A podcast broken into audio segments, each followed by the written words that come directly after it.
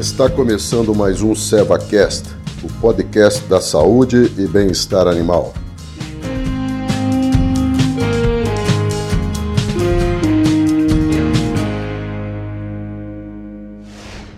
Olá, sejam todos bem-vindos à nossa série de podcasts. É, eu sou o Marcos Malaco, Sou médico veterinário e gerente técnico da Seva Saúde Animal.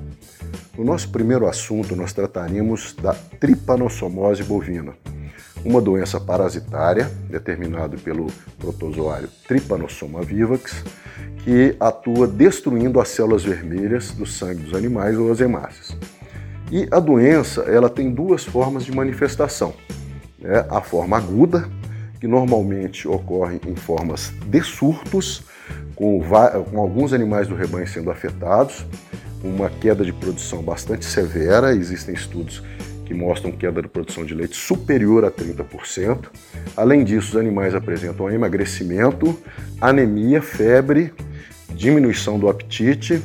É, podem surgir outras doenças em conjunto, porque o parasita ele determina uma queda na imunidade natural dos animais contra outras doenças. Então podem ocorrer comorbidades como surtos de mastites, surtos de infecções de pés e cascos, pneumonias, etc. Né? E além disso, o, o parasito também, o Trypanosoma vivax, ele afeta bastante a esfera reprodutiva, com perdas embrionárias, repetição de cios, abortos, etc. E a outra forma de manifestação da doença é a forma subclínica ou crônica, ou seja, o parasita se instala no rebanho. E nesses casos, o, o, nós podemos ter quedas de produção também, só que elas são menos severas, mas o que chama bastante atenção são perdas na área reprodutiva, né, com reabsorções embrionárias, repetições de cio, infertilidade nas vacas e nos touros, né, e isso afeta bastante a produtividade da fazenda. Então, é, a doença, pelos sinais clínicos, na forma clínica dela, né, com anemia, febre, queda de, de redução no apetite, emagrecimento, etc., ela se parece muito com o complexo de tristeza parasitária bovina, né, que é determinado pela babesiose e anaplasmose.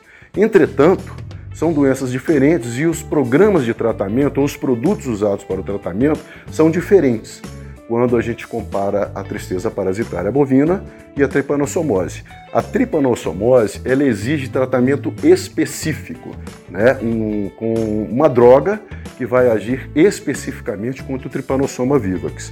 E um cuidado que nós devemos ter é junto com o nosso médico veterinário responsável pela fazenda, ou responsável técnico pela fazenda, é traçar programas de tratamento específicos para os quadros clínicos agudos e programas de tratamento preventivos a fim de evitar as perdas determinadas pela doença crônica.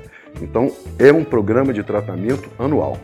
No próximo bate-papo nosso, nós falaremos então da diferenciação entre a tripanossomose bovina e a tristeza parasitária bovina. Nos vemos então no próximo no nosso próximo tema. Um abraço a todos, muito obrigado.